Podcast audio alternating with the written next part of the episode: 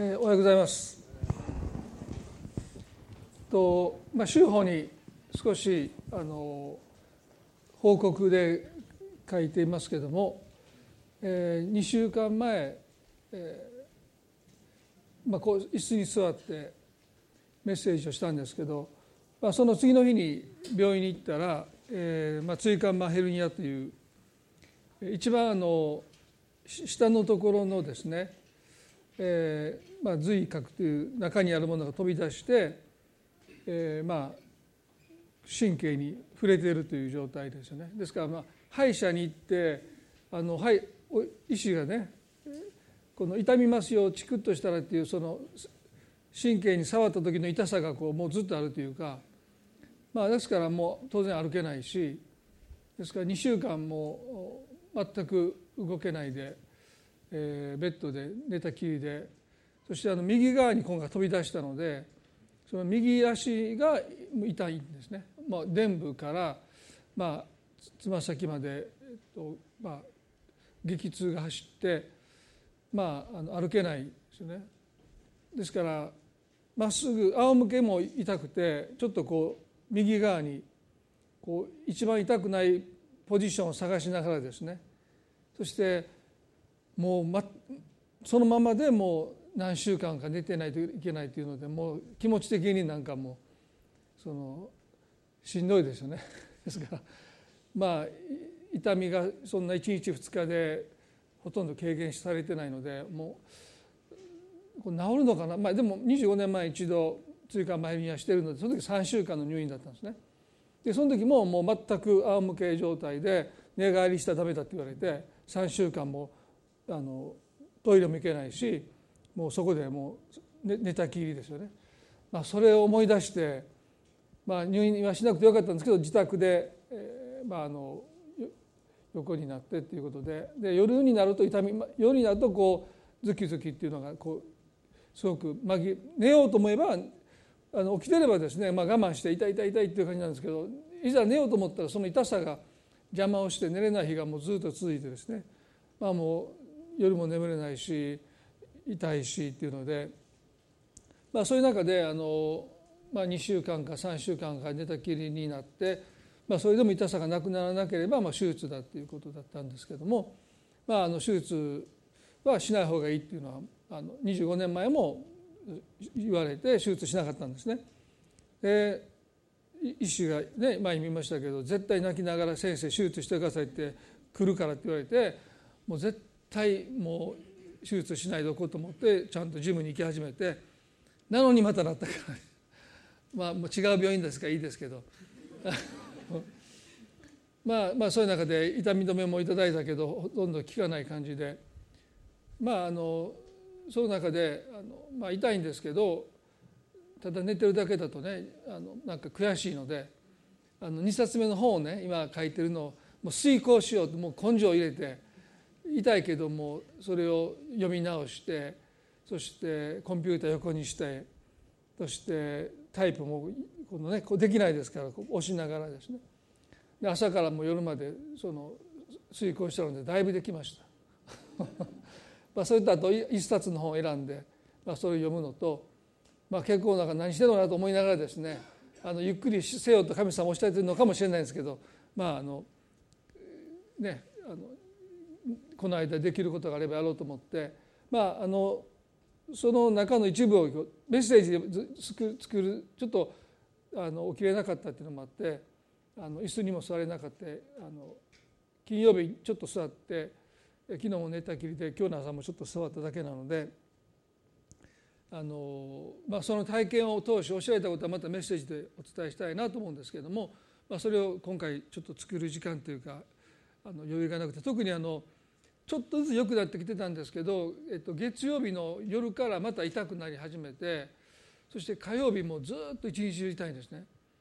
でも結構叫んでうちの奥さんももうあの隣の部屋で寝てって夜も叫ぶのでって言ってあの夜中中叫んでたんですけどもうまた悪化したのかなと思って、まあ、精神的にもねちょっと良くなってきてる時にまたズキズキズキっていう痛さがあってまあ、そした気圧の関係であの月曜日火曜日ね気圧がすごい低くなったりとかだって、まあ、それが原因かなそのあの水曜日の朝はだいぶ楽になりましてあの今日こうしてこの前皆さんの前にこうしてね立つのはしんどいんですけど座る形でも、まあ、お話ができるっていうのはちょっと驚くほどあの、まあ、良くなったなというふうに思います。まあ、今もあんまり痛くなくてそして2週間前のあの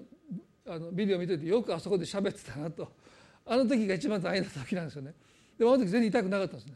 あの帰り道に泣いてました。あの痛くてね。でもあのあの時間はもう全然痛くなくて守られてたなと思って。であの今回、えっと、2冊目の本で「まあ、夫婦となる旅路」という本の中で、まあ、あの許しの部分をですねずっと遂行しながら、まあ、読み聖書をもう一度こう読み直しながらあの教えられたことをですね今日お分かちできたらなというふうに思います。マタイの18章、まあ、有名なイエス様がペテロに許しについて教えられた箇所ですけども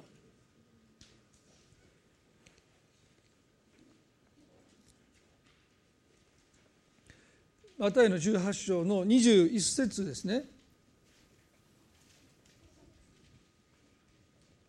まあ、何度もねお話をしている箇所ですから皆さんよく分かっておられるんじゃないかなと思いますけどももう一度振り返りたいなと思います。ペトロがイエスのもとに来てイエスにこう尋ねました「主よ兄弟が私に対して罪を犯した場合何度まで許すべきでしょうか？7度まででしょうか?」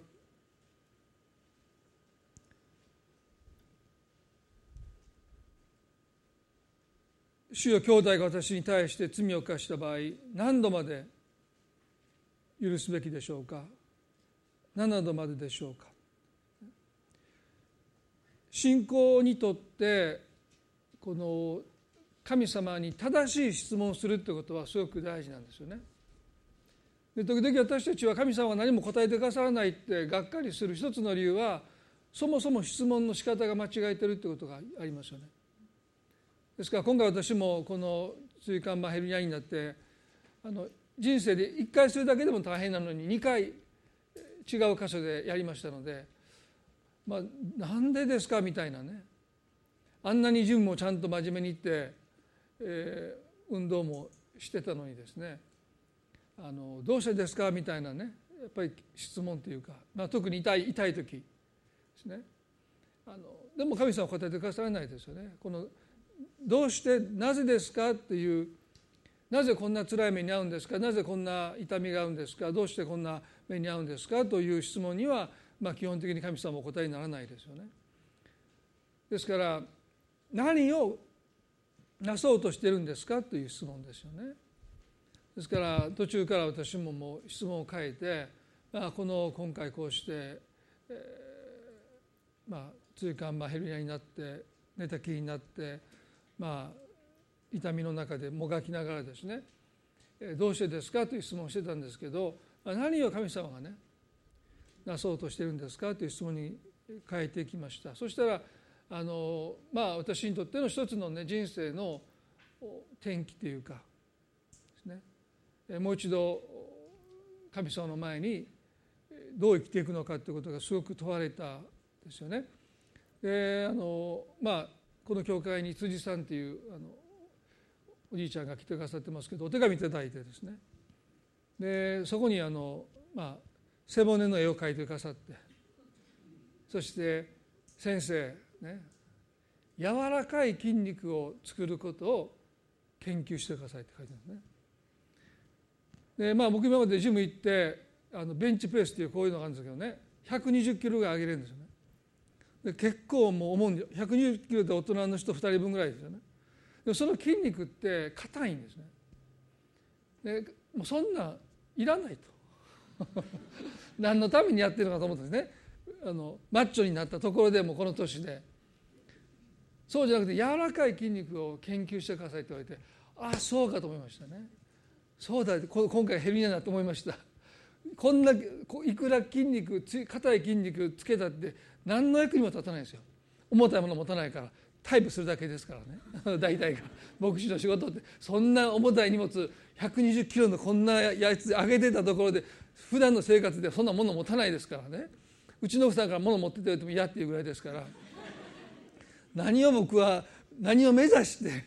こんな重たいものをね上げ続けてたえもうねあれキリがないんですよ。もうもう僕よりも重たいもの上げてたらねいつか抜いてやろうと思って140キロぐらいまで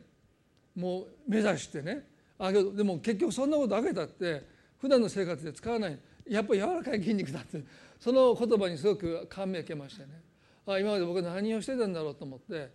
もう一度こうあの自分の生き方をですね。まあだから2週間ね本の遂行してたらもうなんか反省しましたね。ゆっくりせよともっと神様と交わればよかったんですけどそんなに交わらないで。そのなぜですかって叫びはしましたけどね。ゆっくり会話もできたのにあんまりしないで。もう本の遂行ばっかりしてたんだなと思うこともね。ああのそういうがむしゃらに、えーまあ、突っ走ってうちの父親は33で死んだのに、まあ、自分も同じような生き方をねどっかで受け継いでるんだなと思って、まあ、それがあのベッドの上でもね本もたくさん積んでそしてもう CNN っていうラジオあのニュースもですね流してそれをずっと聞きながらですね英語をもっとブラッシュアップしようっていうのも時間に決めも時計見ながらですね何時か何時なりは画面は見ないんですよ。でも音だけ流れてきてでそれをずっと聞く。あこれでもう勉強終わった。次は本何ページ読んでで次は本の遂行してもうずっと夜の11時ぐらいまでもうとりあえずもうやってもうこれでもうざまあみろみねもう倒れたって、ね、ちゃんとあのやるべきことやってるんだみたいなことをしながら2週間過ごしててその柔らかい筋肉を作るのを研究してくださいって言った時にああちょっと生き方が変えていかないといけないな、まあ、そのことをしばらくこれから祈りながらあの神様の前にね、えー、問われてるんだなということをすごく最後の最後のあの日曜日にあの辻さん来られて月曜日に多分手紙を教会に届けてくださったので、まあ、この34日の間にいろいろ考えさせられたんですけれども、まあ、今少しこの箇所に戻りますけれどもペトロがですねまあある意味で何度まで許すべきでしょうかっていう許しについて根本的に間違った質問をしましたよね。イエスはこの問いに対してこう答えました。7度までなどと私は言いません。7度70倍するまでと言います。ですから一つの許しについてイエスがおっしゃられたことは許しにはま上限がないということですよね。ですから何度まででしょうかというのは許しっていうものを根本的に履き違えてるんですね。何度まで我慢すればいいでしょうか。でも許しっていうのは我慢じゃないんですよねですから7度の70倍というこのイエスの言葉は、まあ、許しには再現がないんですよっておっしゃったんですね。でそのキリストの言葉を私たちが重く受け止める時ですねなぜそんなことが可能なのかということまず考えたいですよね。7度の70倍まあ上限がないということなんですけど果たしてそんなことが可能なのかということですよね。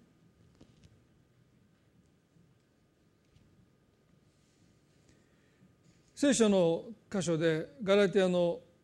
6章の一節でガラテヤの6の1で兄弟たちをもし誰かが過ちに陥ったなら御霊の人であるあなた方は柔和な心でその人を正してあげなさいまた自分自身も誘惑に陥らないように気をつけなさいと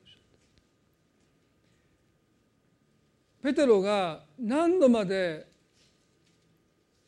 許せばいいでしょうかということを聞いた時に彼は罪を責めるということをしていませんね。何度まで見過ごせばいいでしょうかって言ってるんですね。でも聖書は御霊の人は柔和な心でその人を正しなさいとおっしゃった。ですから許しっていうことのまず基本はですねその人の罪を責めるということが含まれるということですよね。我慢には罪を責めるっていうものはないですよね。まあ、最後に我慢の限界が来て、まあ、爆発して避難したりすることあったとしてもですね。でもそういう場合は柔和な心で正すことはないと思いますね。もう怒りに任せてその人を責めたり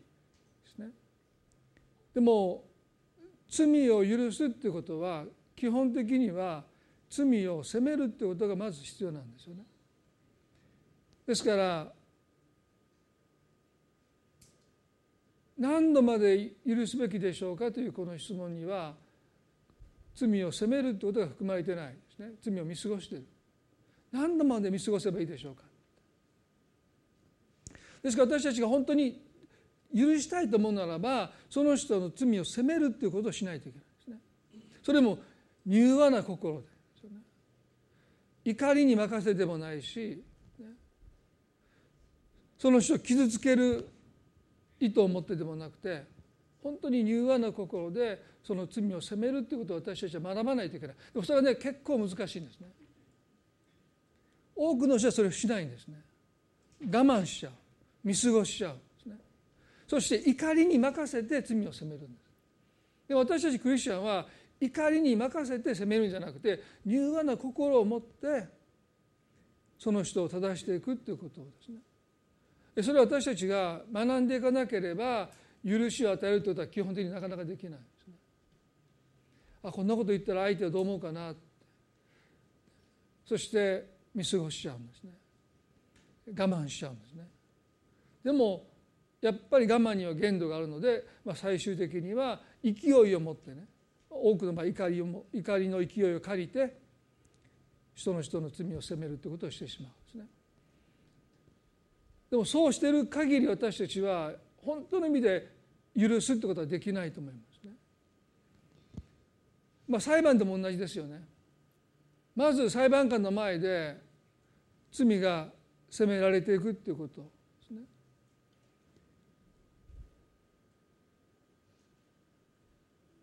何を許されたのかが分からなくなるからです。あなたのこと許したってポンって言われたって何を許されたか言われたら分かんないですよね。でもちゃんと罪を責められる時に許される側も許す側もですね何を許したのか何が許されたのかということが明確にならない限り許しってものは受け取れないですね。あのこのイエスの例えの後にですね1万タラントの例えが出てきますけどそちらに少し目を向けたいと思いますね。この7度の70倍というイエスの言葉を次の例えの中でもう少し具体的に教えてくださってます。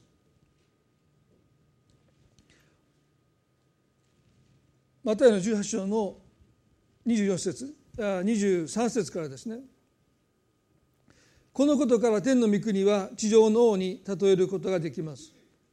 王はそのしもべたちと生産をしたいと思ったって書いてます。今王はしもべにお金を貸していたんですね。で王は生産をしたいと思った。これが罪を責めるってことですよね。私はあなたにこれだけを貸していますよ。その金額を明らかにしようとしました。あなたは私にこういうことをしたんですよってあなたは私の心をこういうふうに傷つけたんですよってその罪の負債を私たちが明らかにしない限りこのあとこの例えの最後にやってくる許しっていうものに至らないんですね。ですからまずこのイエスの例え話の中で王がしもべたちと生産をしようと思ったってことはとっても大切な箇所です。負債を明らかにするってことを抜きに許しなんてありえないですね。ですからあまり心地いいものじゃないですよ。あなたは私にこのようなことをされたんだって罪の負債を明らかにしていくってことはお互いにとって気まずいしお互いにとってできたら避けたい負の感情ですよね。でもそれを私たちは御霊の人として精霊の力を借りて明らかにしていくってことをななしに本当の意味でその人を許すということはできないはずです。どっかでやっぱりその人のことを心の中で許せないでいるんですね。表情に出せない口には出さないかも分かんないけどでも心の中ではもうその人との距離が生まれてくる。王はしもべたちと生産をしたいと思ったとありますそしてその次の説ですけれども生産が始まるとまず1万タラントの借りなるしもべが王のところに連れてこられた。まあ、あのよく皆さんもこの箇所をお聞きになって1万タラントという金額がですね大体どれぐらいの金額なのかということはあのメモしたこともおありかも分かりませんけれども、えー、あのタラントの例え話で1タラントもらったしもべがですねすごく少なく感じて、えー、土に埋めたという箇所がありますよね。で私たちも1タラントというとあ少ないのかななんて思ってしまうかも分かりませんけれども1タラントってすごい数ですよね。当時あの1日の賃金が1デナリですよね。でこの1タラントというのは6,000デナリ。ですから、まあ、1万円としたら、まあ、6,000万円。1タラントがですよ。で1万タラントですからね。6,000億円です、まあ、そんなお金貸してくれる人いないんですけど。まあでも6,000億円の負債をこのしもべは借りっぱなしにしてたんですね。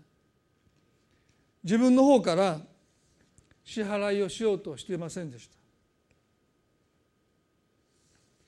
ですから王が生産の時をもって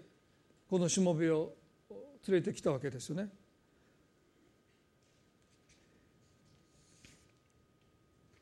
その次のところにこうあります。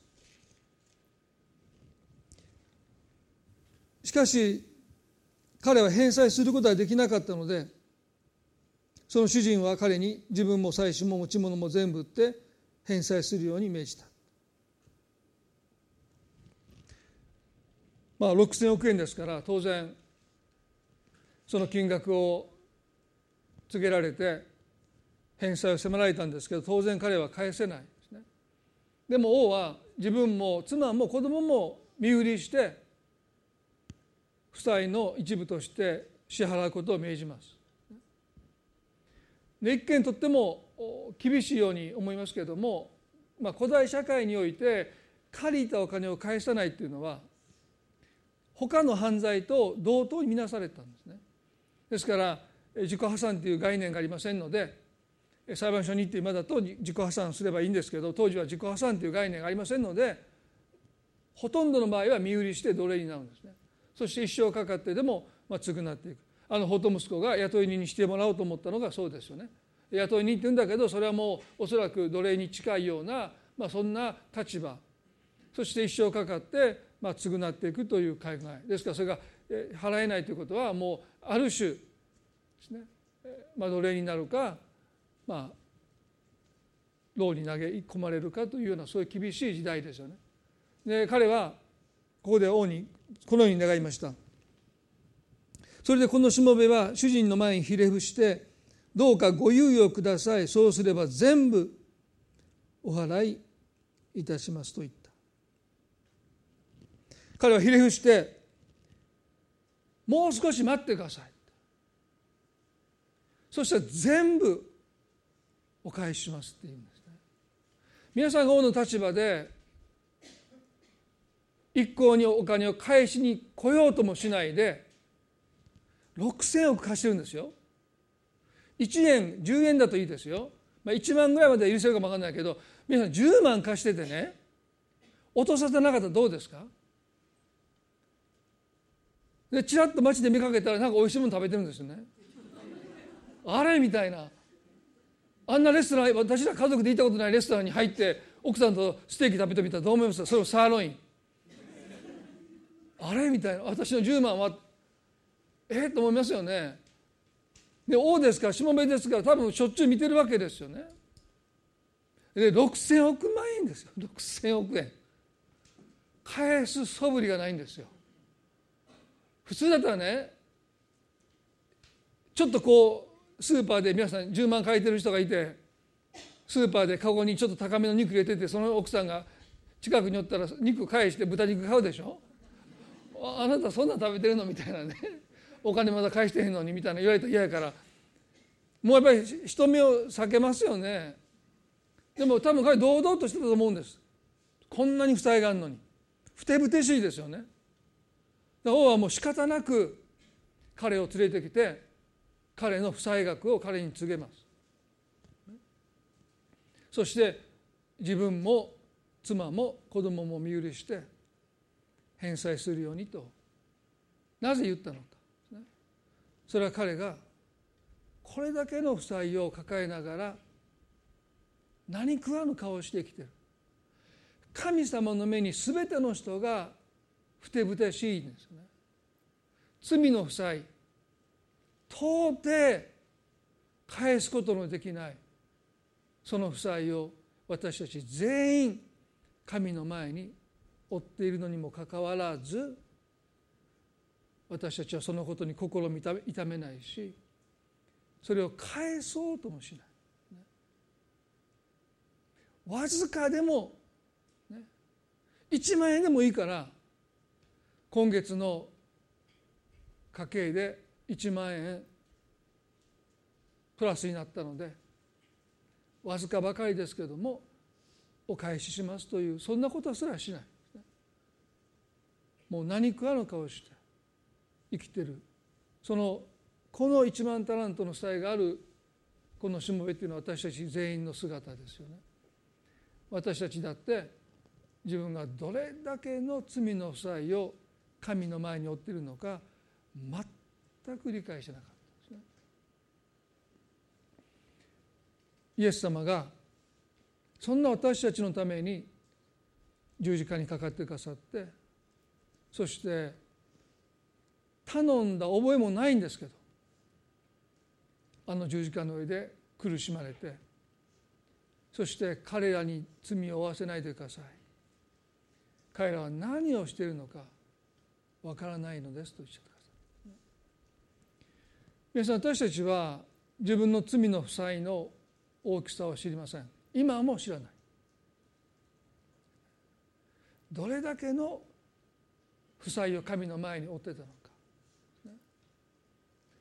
絶望的です。返せっこないんです。身売りしたってビビたるもんです。故に神の御子イエスがご自分の命をもってそれを償ってくださった。でもそこに神は分からないでいるという状態を許してくださっているこれがとっても大切な部分なんですね彼らの罪を許してください彼らは何をしてるのか分からないんだこの次の箇所にねこう書いてますよね。しもべの主人はかわいそうに思って彼を許し借金を免除してやった。まあ私この箇所をね今回ベッドの上に横になりながら、まあ、ずっと考えてたんですね。かわいそうに思って。王の立場でこのしもべを見るならばかわいそうに思う気持ちが果たして私たちの中から湧き上がってくるんだろうか返せっこないのに時間を猶予してくださいそうしたら全部お返ししますというこの彼の言葉に私は誠意を感じない皆さんはどうでしょうか6,000億円ですよ。返せるはずがないのに時間を猶予してくださいって。そして全部返しますからって言い切る彼の姿に。まあ私は個人的には全く誠意を感じない。いつ読んだって小さい頃になって感じなかったし今今になって読んでも感じない。なんて人だって。それだったら今あるものね、自分も妻も子供も身売りして自分の持てる全財産をかき集めて全く6,000億円に負債にはね遠く及びませんけどこれが私の持てるもの全てですって言ってあるものをかき集めて王の前に持ってくるその誠意を見て少しはかわいそうに思う気持ちが生まれるかも分かりませんが身売りもしようとしないし妻も子供も身売りもしようとしないでただ時間をくださいそうすれば全額お返ししますっていう彼の言葉に対してこの王はかわいそうに思ったって言うんですね。神様がなぜこんな男の姿を見てかわいそうに思うのかなぜあの十字架の上でイエスは彼らに罪を負わせないでください。彼らは自分たちが何をしているのかわからないでいるからですってなぜ祈られたのか。私たちの許しは基本的にはその人が自分のしたこと過ちや罪をどれだけ自覚してその深刻さ、ね、それを分かったのかによって私たちの憐れみは多分与えられるんだろうと思うんですね。だからよく聞くことはね分かってるのって。私たちが主張してもいる時に分かってるんですかって。あなたのした言葉ですからその人が全く自分のしたことを分かってない素振り、ね、そういう姿を見て私たちはかわいそうに思わない。いや逆に怒りが込み込み上げてくるんですよね。でも神様はそんなしもべの姿を見てかわいそうだ。皆さん私たちが神の憐れみについてすなわち神様がどういうお心で私たちの罪を許してくださるのか。そして私たちにもそういう心を持ってあの柔和な心を持って人を許す時に神がどのような憐れみの心を持って許しを与えてべきなのかということをこの箇所私たちによく教えてますね。それはこの憐れみはこのしもべがどれだけ絶望的な状況に置かれていることに彼が無自覚であるということ分かっていないということそのことに対して王はかわいそうに思っているその人がどれだけ分かったのかじゃなくて何にも結局分かってないっていうその無自覚に対して神の憐れみは向けられていく自分たちがイエスという名の男を十字架につけてるけど実はそれが神の御子であって彼らがずっと礼拝してきた神ご自身を十字架につけているというその神殺しですよね。礼拝してきた神ご自身を自分たちの手で十字架につけてるという思いにも浮かばない。礼拝すべき方を自分たちが椿をかけて打ち叩いてそして十字架に釘付けしているとは彼らは全くわからないであって。るそのことに対して神は深い憐れみを覚えられる。それが皆さん私たちの神様です。私たちがどれだけ自分の罪を自覚したかによってではなくてどれだけ私たちが自分の罪の大きさ絶望的なそのことについて私たちが全くわからないでいることに対して神はかわいそうだと思ってください。法と息子のお父さんだってそうですよね。かわいそうに思って走り寄っていった。それはあの息子が雇い人にしてもらえるという思いで帰ってきたんだけどそんなのは到底受けられない。想像の域は出ませんけどおそらくあの会員の現場で捕まった女性が引き回されてイエス様に連れてこられてこんな女は一周一の刑で殺すべきだとモーセが命じています。あなたはどう思いますかって言ったああいう町の人たちがいるわけですよね。そういう中に自分のお父さんに早く死ねって言ってその財産を湯水戸に使った息子が帰ってきた時何が待ってるか。家にたどり着く前に町の人たちの制裁を受けるんですこんな息子は自分の親に向かって死ねって言うような息子は石打ちにされて殺されるべきだとモーセは言ってますですから彼だって町の人たちに囲まれていて制裁を加えられようとしてたのかもしれない。なんと浅はかな考えで雇い人にしてくださいっていうぐらいで許せる許されるはずがないのに帰ってきて家に帰れないで立ち尽くしているその息子を見て父はかわいそうに思って走っていく。皆さん私たちの許しの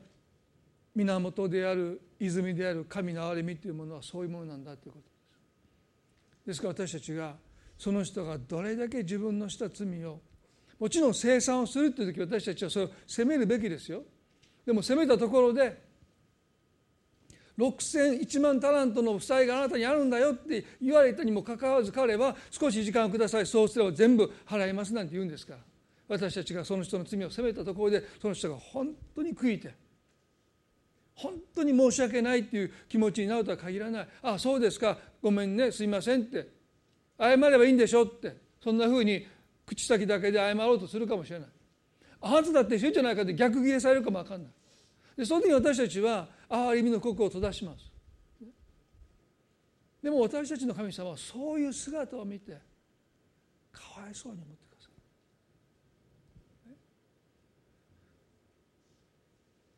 い私たちのクリスチャンとしての恵みはですね私たちはこの許しっていうものを私たちの寛大さとか寛容さとかあるいはクリスチャンとしての義務感から組み上げる必要がないんですね。私たちが人を許す時にその許しは神様の憐れみという泉から毎回組み上げないと私たちは疲れ果ててしまいます。神様私にはこの人に対して憐れみの気持ちが起きませんって。でもあなたはこういう人深く憐れまれますよね私はこの人のこの態度をどう見たって許せない。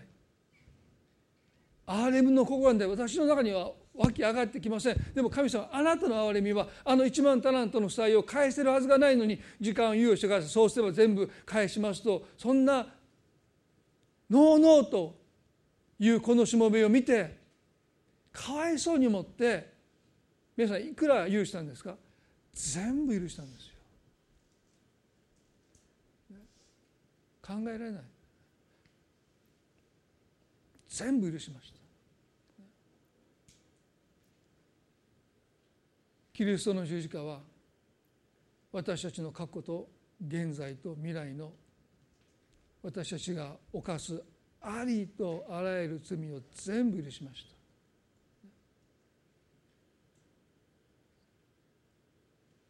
過去だけじゃないんですよね。これから起こし起こすだろう私たちの全ての罪がもうすでに許されている。でもこの彼はこの憐れみを正しい心で受け取らなかったですよね。この人は何をしたのか。その次の説を読んでみたいですけども。ところがそのしもべは出ていくと同じしもべの仲間で彼から百デナリの借りになる者に出会った。彼はその人を捕まえ首を絞めて借金を返せと言った。100デナリっていうのは、まあ、1デナリ1万円とするのは100万円です。決して安くないですよね。おそらく皆さんだって100万貸してたらやっぱり気になると思う、まあ、10万でも1万でも気になると思いますね。その人がいつ返してくれるのか。でこの1万タラント許されたしもべは100デナリ貸してる仲間のしもべを捕まえて借金を返せと言った、まあ、これだけ読んでると100万も貸してるんですからね。当然返せって要求してもいいと思われるんですけどもでも彼は大きな勘違いをしていましたよね。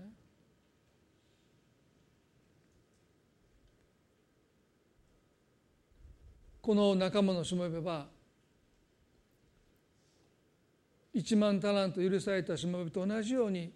もう少し時間をくださいって言いました。この1万タラントのしもべと100デナリのしもべを比べるならば彼の方がよっぽど誠意があります。100万ですから。少し時間を猶予してもらえれば返せない額でないですね。6000億円は無理ですよ。でも 100, 円100万だったら返せる。だからもしこのしもべがですね仲間のしもべに時間を猶予してあげるならばおそらく彼は一生懸命働いて夜も寝ずに仕事をしてお金を工面して返したと思います。にもかかわらず彼はねこう言いました。その次です。彼の仲間はひれ伏しもう少し待ってくれそうしたら返すからと言って頼んだ。しかし彼は承知せず連れて行って借金を返すまで牢に投げ入れた。しかし彼は承知せず連れて行って借金を返すまで牢に投げ入れた。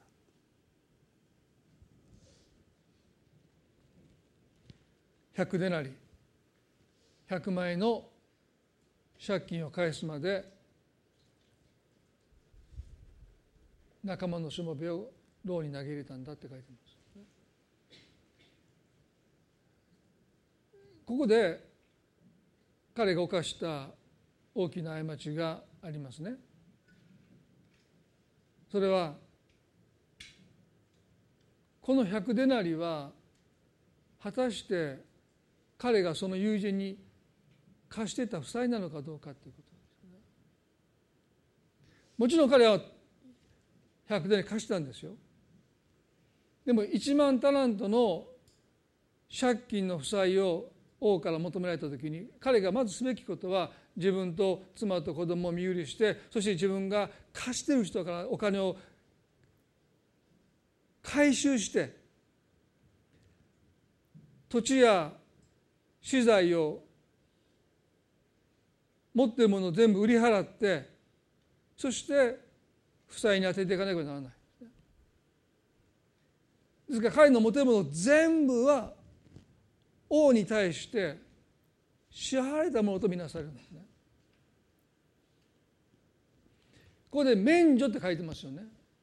1万タラント免除されたって。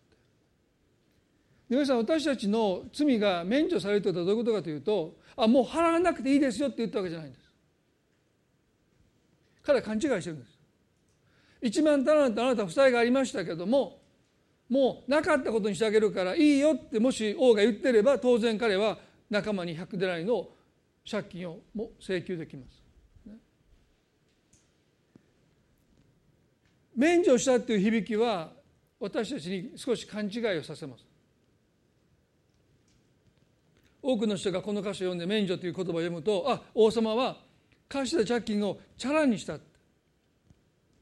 なかったことにしてあげるよって言ってくださったのが罪の許し免除だって受け止めがちです。けどそうじゃないんですね。免除したということはあなたは1円も払ってないけど払ったことにしてあげるという意味なんです。だからキリストが十字架の上で完了したって言いました。それは私たちに代わって私たちの罪の負債を私のこの命を代価として全額完済しました完了したって意味なんです。この違い大きいんですね。神様私たちを見てああもうあなた方の罪はなかったことにしてあげるよって言ったわけじゃない。神の御子がこの地に来て十字架につけられてそして血を流して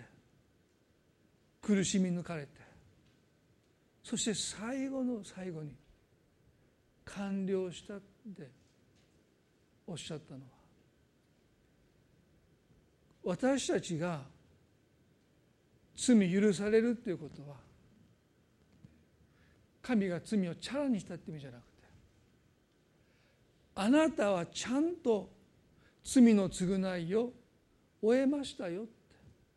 全額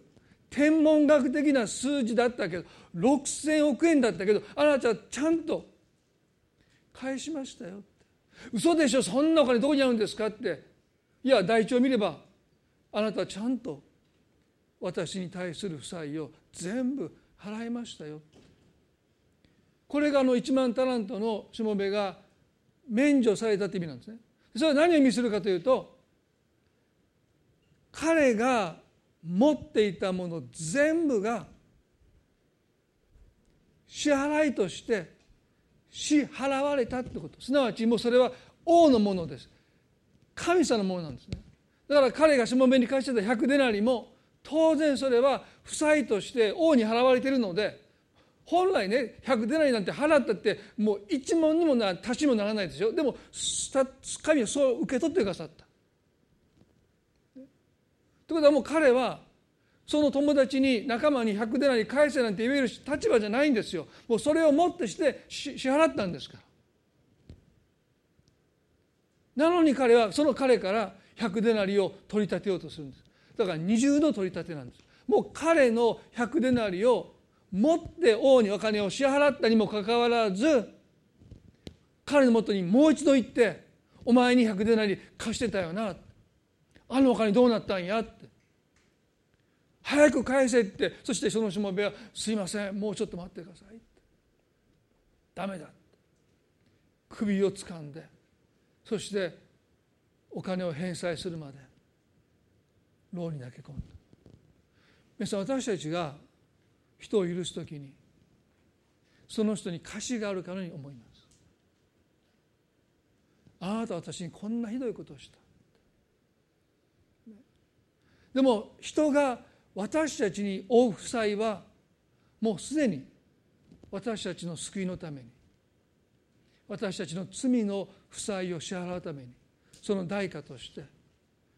神様に私たちが支払ってるんだということを私たちは忘れたならないで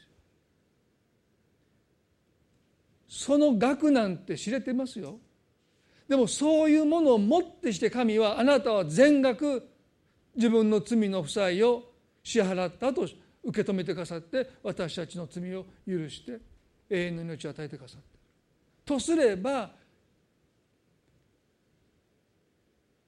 私たちがこれから犯していく罪も当然許されていく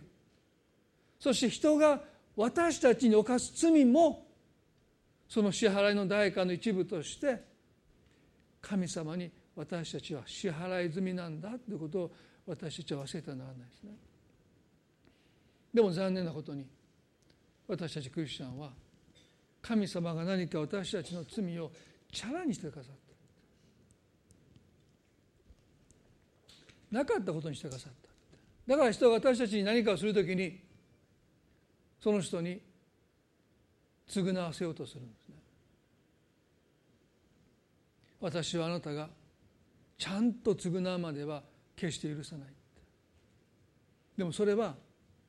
二重の取り立てなんです。その人があなたにした罪の負債もそのものも全部含めて私たちは罪の償いとして神の前に持っていっ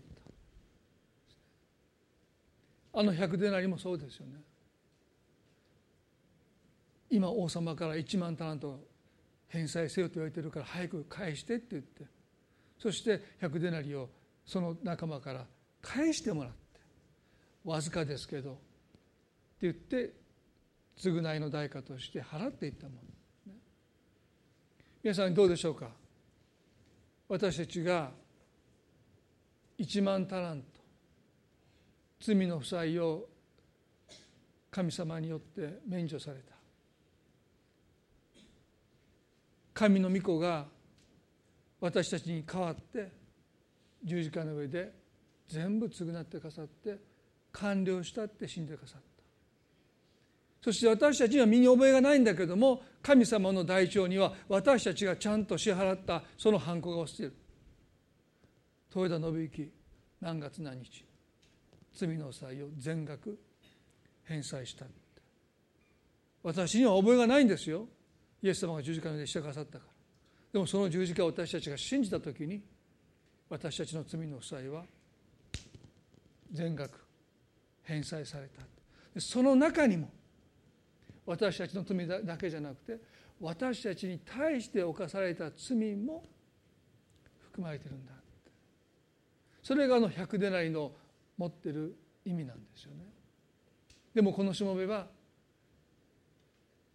この百でなりの仲間を許さないで牢獄に投げ込んだんですね。その後何が最後にその箇所を読んで終わりたいですけどその30節で彼の仲間たちは事の成り行きを見て非常に悲しみ言ってその一部始終を主人に話した。そこで主人は彼を呼びつけて言った。悪いやつだ。お前があんなに頼んだからこそ借金全部を許してやったのだ。私がお前を憐れんでやったように。お前も仲間を憐れんでやるべきでないか。こうして主人は怒って借金を全部返すまで彼をぐっくりに引き渡した。あなた方もそれぞれ心から兄弟を許さないなら天の私の父もあなた方にこのようになさるのです。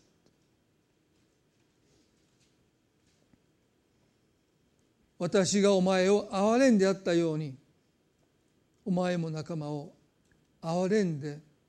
やるべきではないか。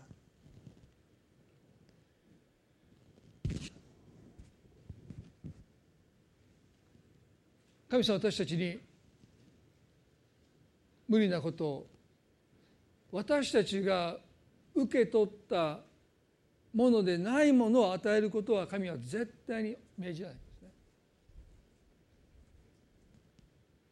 私たちが受け取ったもののお裾分けですよね。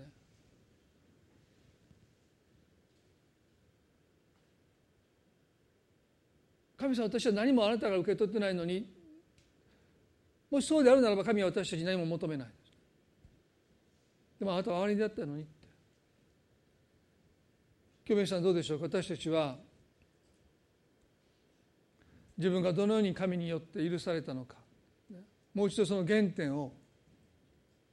思いたいですね。何も分かってなかったから許されたんだそんな私たちを見てかわいそうに思ってくださったから私たちは許されて救われたんだ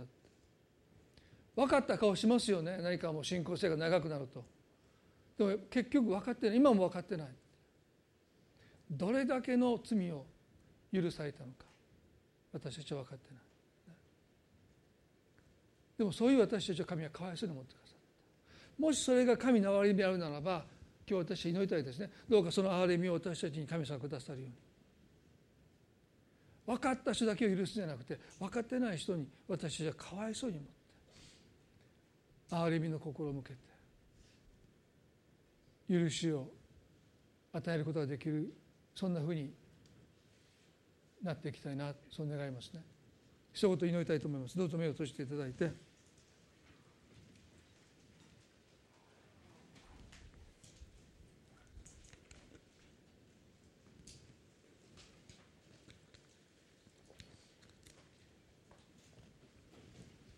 どうぞ目を閉じたまま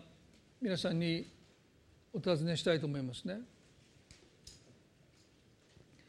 私たちは二重の取り立てを今してないのかということを少し考えていただきたい。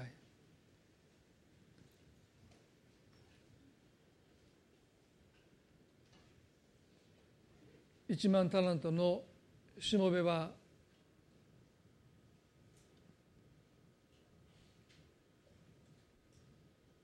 持てるもの全部持ち寄って。全然足らないけどそれでよしとしてもらったという経験もしてればあの百デナリはもうすでに王に対して支払われたものなんだって彼はそう理解したのかもしれません。私たちもイエス様の十字架だけを見てこの方だけが苦しんでこの方だけが十字架の上で叫ばれるその姿を見て私たちはそれを感謝して受け取っているだけであるならばもしかしたら私たちは何か罪がただ免除されたチャラになったってそんなふうに思ってるかも分かんない。それはそれこれはこれとして私たちはこの人に私がまだ貸しがあるんだってそんなふうにまだ許せない思いを持って歩んでおられるのかもしれません。でもそれは二重の取り立てなんです。今日そのことに神様が私たちの目を開いてくださって許しを免除を宣告していきたい。あなたはもう自由ですよその人を自由にしていく。それはすなわち私たちが自由になっていく唯一の道です。この一万タラントのしもべは自らを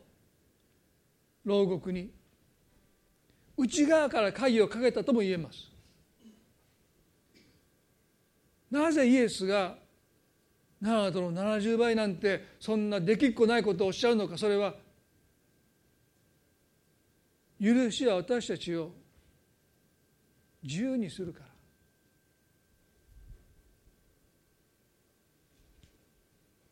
イエスは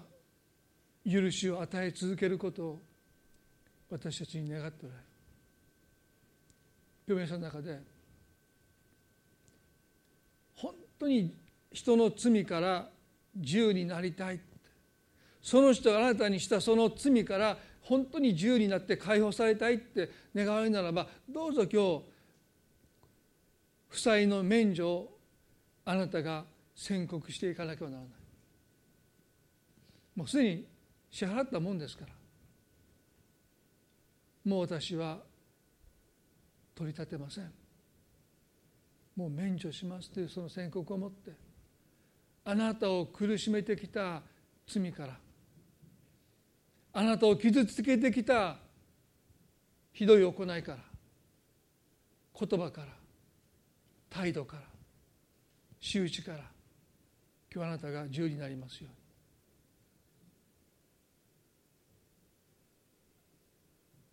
神様がその解放を今日与えてくださるように祈りたいです。恵み深い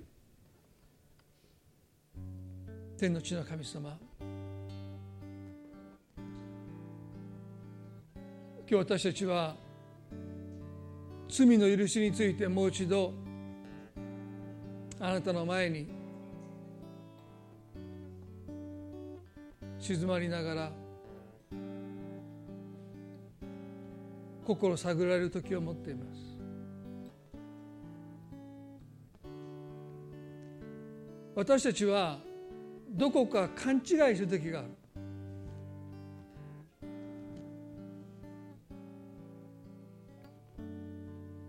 イエス様が身代わりに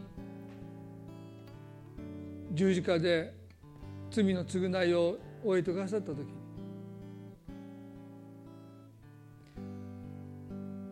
あの代価の中に。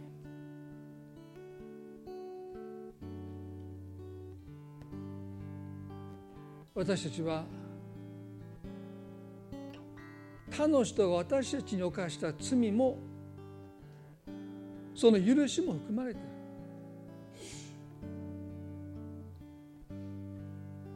神様どうか私の罪を許してくださいと祈るその祈りの中に私もあの人の罪を許しますからというその約束が含まれている。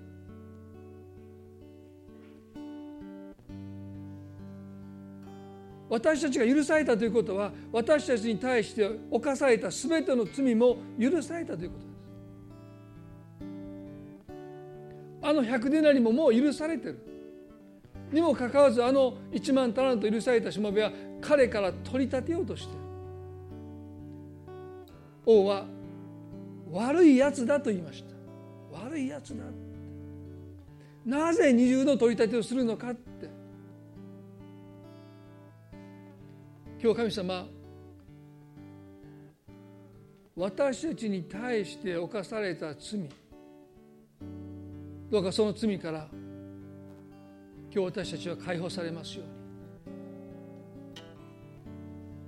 どうぞ。私たちの目を開いてくださって。その罪の負債をがすでにもう支払い済みだということに私たちどうぞ気がつきますように。私が許されるその許しの中にもその罪はその罪の負債は含まれている。もう私たちは誰にも貸しはありません。主よ何という自由でしょうか。私たちは誰にも貸してない。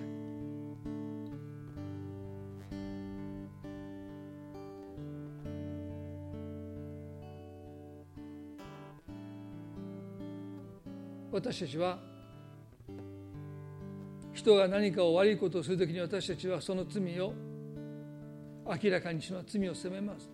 でもそれは許し与えるためです。もうすなわちあなたが私に対して犯した罪ももうすでにイエス様が十字架で支払ってくださっただから大丈夫ですよ。もう私はあなたを責めない。今日神様もし私たちがまだ許せないでいる。まだその人は私に返していないという思いを持って今歩んでい。るならば私たちの目を開いてください。支払い済みだということが私たちに明らかになりますよ。そしてその罪から私たちを自由にしてください。もうその罪が私たちを悩ますことがないように。あの人私にお金10万貸してるけど返すそぶりがないっていつもそんなことを気にしながらその人の振る舞いに苛立ちを覚えたり怒りを覚えたりするようなそんなとらわれた人生ではなくてどうぞもうあの10万円はもうすでに返してもらった。返済済みだっていうことに私たち自身が気がついてその人からその人の罪から自由になりますよ。その人を見てももうその罪が私たちを悩ますことがありませんよ。うにもう支払い済みとして和解しもう一度愛することができますように。イエス様今日あなたの憐れみを私たちの心に。注いでください。あなたの憐れみを。私たちの心に与えてください。そしてどうぞその憐れみから。許しを組み上げることができますよ今日この礼拝を感謝しますあなたが。私たち一人一人に。語っていてくださることを信じます。今日あなたが私たちを自由にしてくださったことを信じます。イエス様あなたの十字架を感謝します。完了した。もう私たちは全部返済したものです。このことをもう一度私たちに教えてくださったことを感謝します愛する私たちの主イエスキリストの皆によってこの祈りを見舞いにお捧げいたします。それではご一緒に立ち上がって賛美を捧げたいと思います。私は許され受け入れられた。主が捨てられ責められたから。イエスは死なれよみがえ私のうちにもう一度私は許され私は許され受け入れられた。主が捨てられ責められた。からイエスは死なれ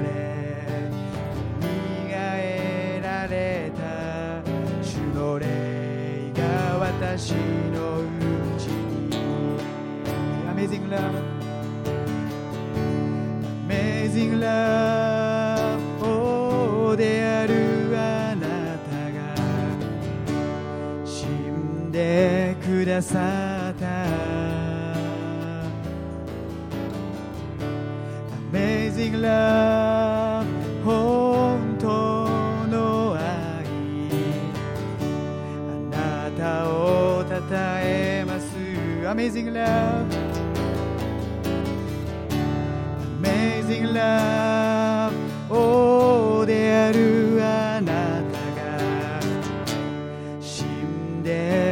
ださった。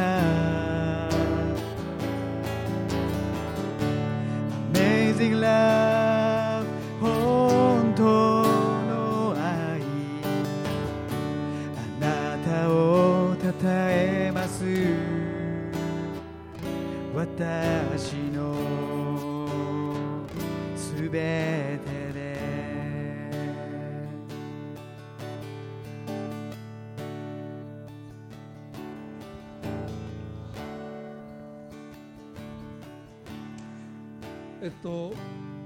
まあ今日こうして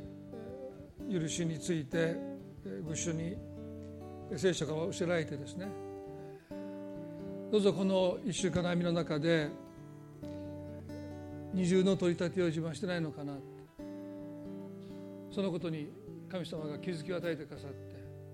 まあ、握りしめてる手をね手放すことができるようにもう支払い済みなんだって。これから私たちが受けていく辛い経験とっても嫌なことも含めてですねもう支払い済みなんだ。それだけ私たちが許された負債の額がもう天文学的なものなんだったんだということに、まあ、私たちが気づかされてねどうかその罪があなたが憐れめ憐れまれたようにそれだけのものを私たち許されたんだ。もういいですよって言える心を神様が私たちにますます与えてくださるように、そのことを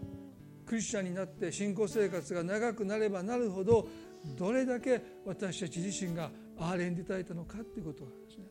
ますます理解が深められていきますようにそのことを願いつつ歩んでいきたいなと思います。そしてあのアナウンスで一つあの大切なアナウンスをしてませんでしたけど福原さん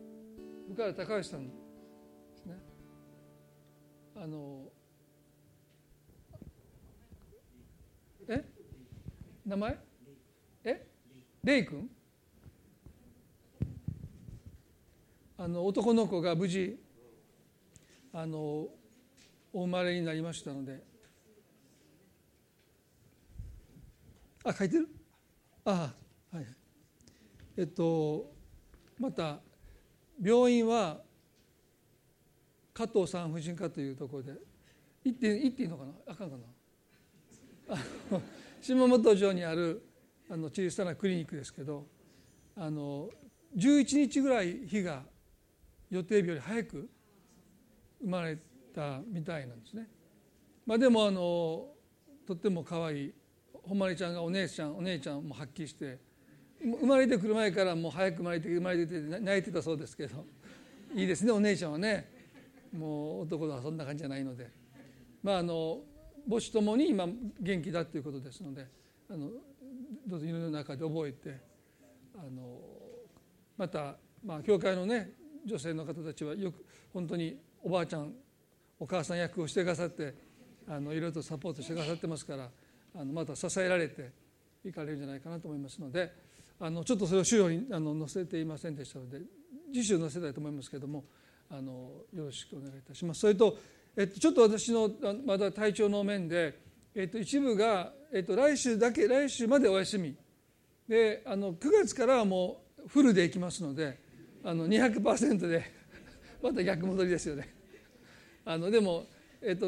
8月次週は、えっと、第2第1礼拝なしで、えー、第2だけになりますのでお間違いないようにそれと9月はあの10日に水谷先生という